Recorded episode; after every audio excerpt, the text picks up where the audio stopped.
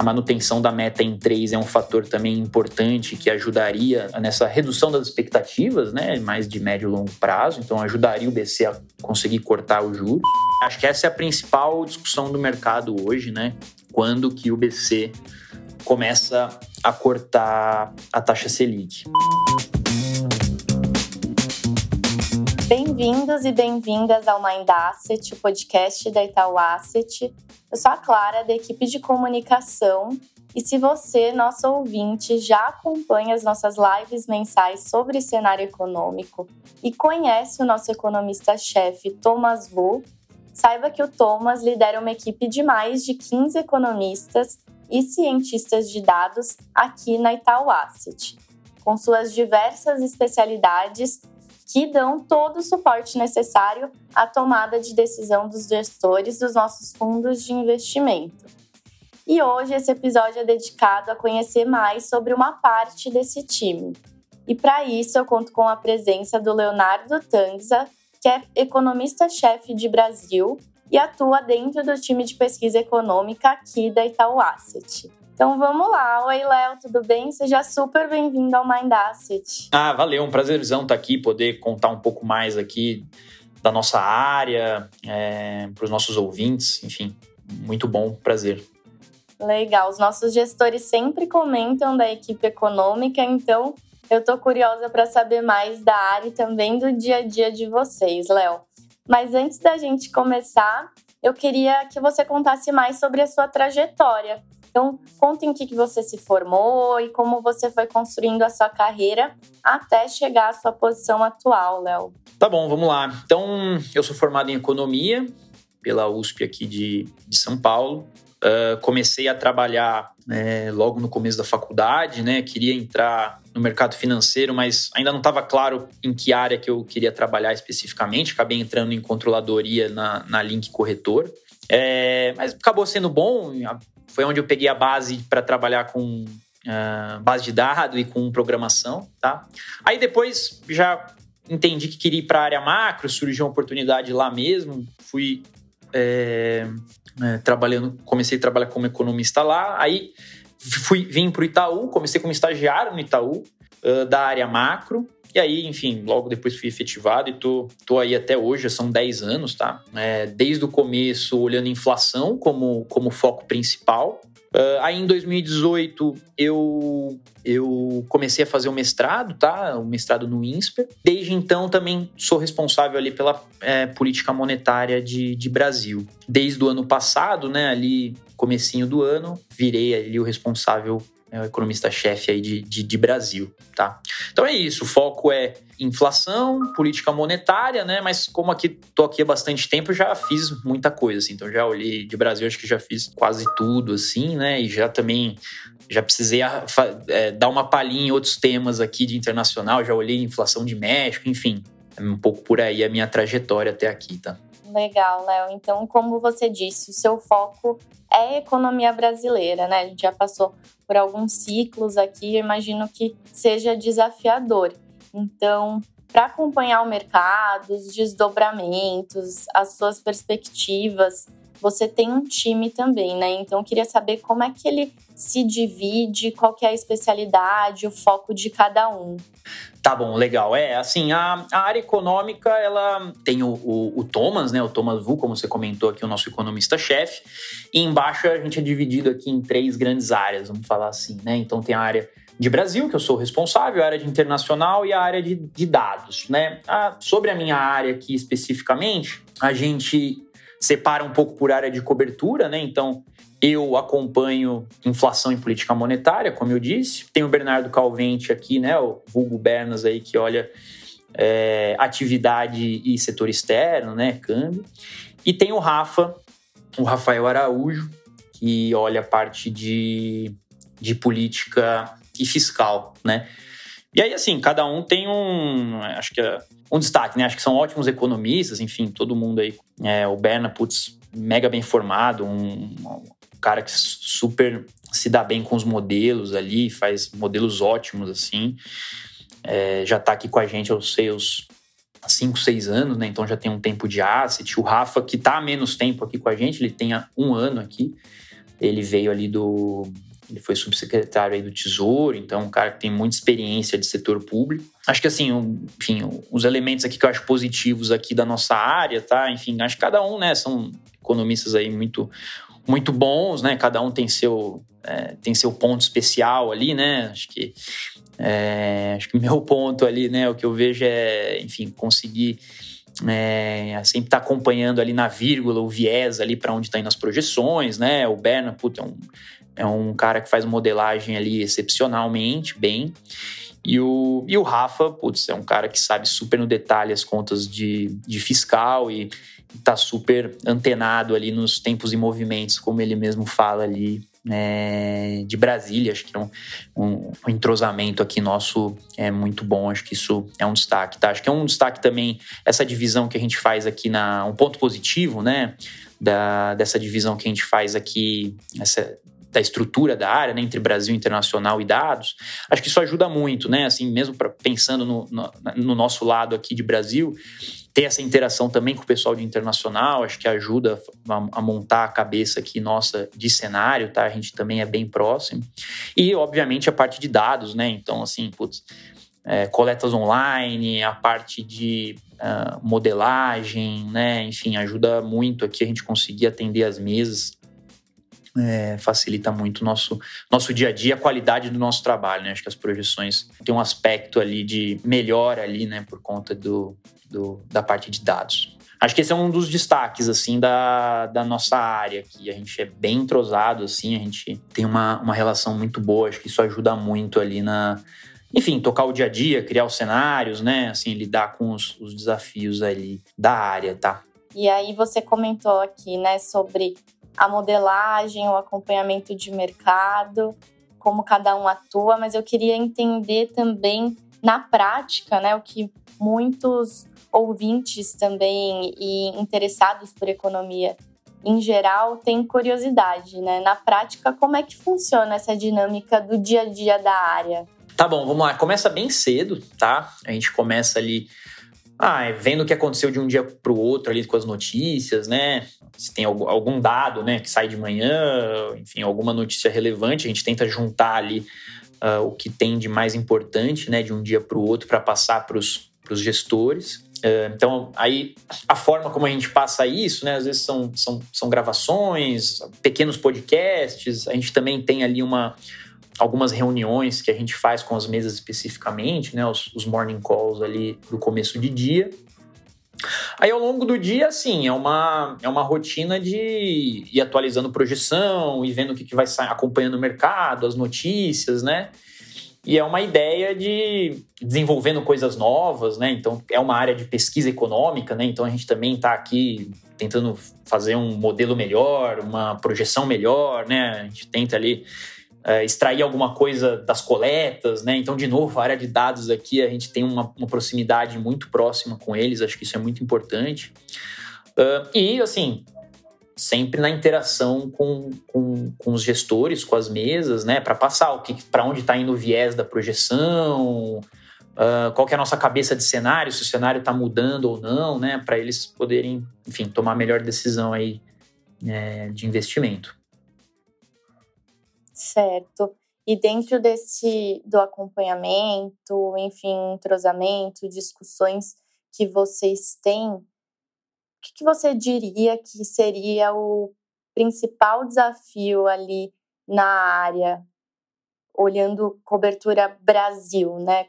Que, que você elencaria aqui? Bom, então acho que o principal desafio aqui da, da, da nossa área, da área de Brasil, né, é o dinamismo da, da mudança de cenário, assim, né? Então, pô, de um dia para o outro ali, é, tudo, tudo pode mudar, né? É, então, assim, a gente tem que. Acho que o desafio é justamente esse: ficar ali, estar em prontidão e estar pronto para conseguir entender o que está acontecendo com o cenário, para onde o cenário está indo, qual que é o viés das projeções, né, para conseguir pelo menos passar da forma mais rápida possível, né, para os gestores ali essa, essa possíveis mudanças de cenário para eles, enfim, conseguirem tomar ali as melhores decisões de investimento e no final ajudar o, o, o cotista ali, o investidor aqui da, da asset, né? Legal, Léo. Então recentemente também você esteve em Brasília e foi premiado no prêmio Top 5 Focos do Banco Central como economista que mais acertou a projeção de curto prazo da taxa Selic, que é a nossa taxa básica de juros. Então, eu queria primeiro te parabenizar, né? E depois entender aqui melhor quais são os principais pontos a serem monitorados para buscar essa acurácia, né? E essa assertividade na projeção da Selic. Tá certo, vamos lá. Pô, obrigado aí, né? Sempre bom é, aparecer ali no, no, no, no, ranking do, do Focus, né? Do BC, acho que é um, é um prêmio muito legal. É, não é o nosso não é o nosso foco aqui, né? Os prêmios e tal. Acho que o nosso foco é ajudar as mesas e, enfim, o cotista, o investidor, né? Mas acaba que ganhar o prêmio é um, é um reflexo ali do nosso, do nosso trabalho aqui, da qualidade dele. Né? Acho que, assim, o que ajuda na, de a projetar a Selic? A Selic, assim, é um meio que... O legal desse prêmio é que é meio que um... Acertar a Selic é um resumo do cenário, assim, né? Então, para você acertar a Selic, você tem que estar tá com projeções boas de PIB, né? De IPCA, você tem que estar tá entendendo bem, ou pelo menos tendo uma, uma visão boa para onde está indo o cenário para conseguir uh, acertar a Selic e, assim, ter muito por dentro da comunicação do Banco Central, né? Como o Banco Central é, pensa, é, qual que é o arcabouço do Banco Central, se ele está olhando mais modelos, se ele está olhando mais balanço de risco. Então, tem um quê ali de é, tentar entrar na cabeça né, de cada diretor, do presidente, né, como que cada um pensa, quem que é mais rock, quem que é mais dove. Então tem um quê ali também de é, entender ali é, a parte da comunicação, tá? Então é um, é um, é um processo bem amplo ali para projetar Selic.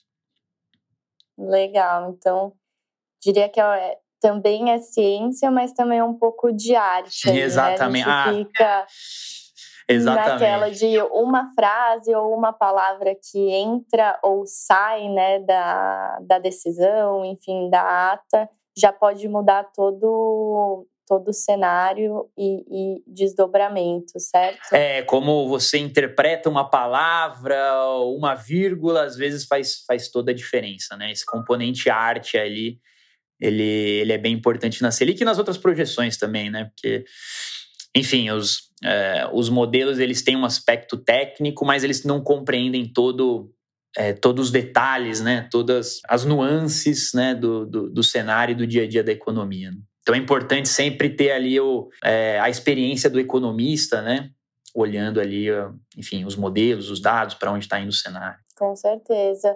E essa integração que você colocou também, né, entre todos os indicadores, como eles se conversam, né, é bem importante, porque às vezes a gente ouve, né, ou vê o indicador como único em si, mas não, né? Todos eles se conectam de alguma forma, certo? Ah, sim, tá, tá tudo interligado, né? O, o, o PIB, a inflação, né? A Selic, o câmbio, tudo ali tem o é, tem a sua interação no, no, no cenário, né? Com certeza.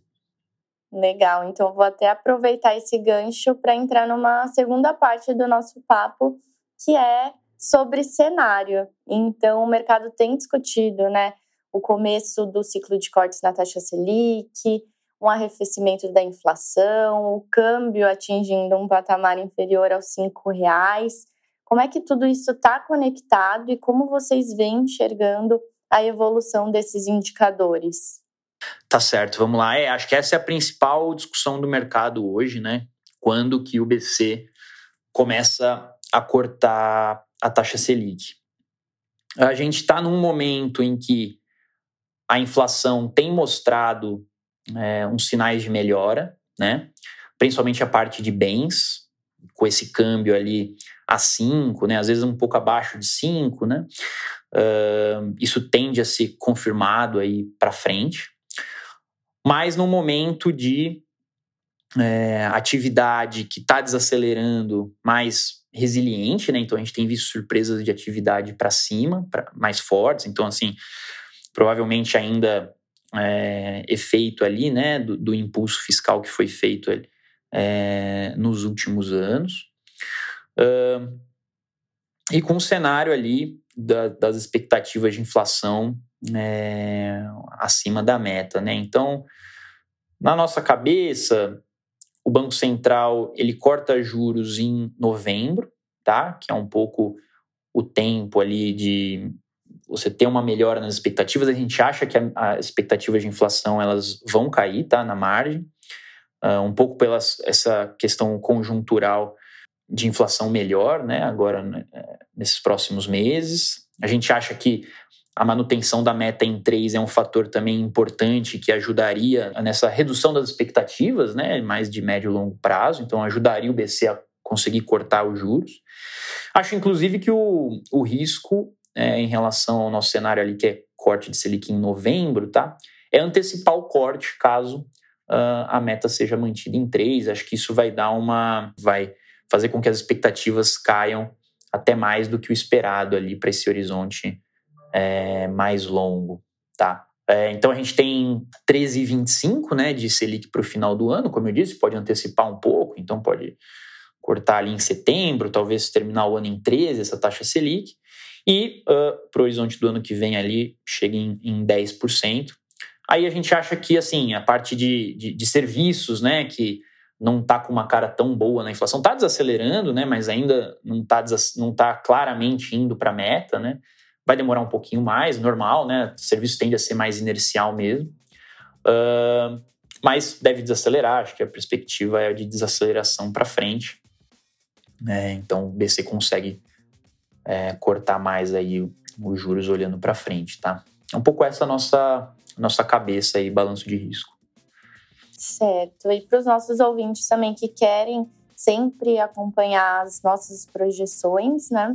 É só acessar o nosso site, na página dedicada de economia, que vocês é, acham todas as últimas projeções atualizadas e as nossas análises também sobre os comunicados do Copom, como a gente comentou aqui ah, anteriormente.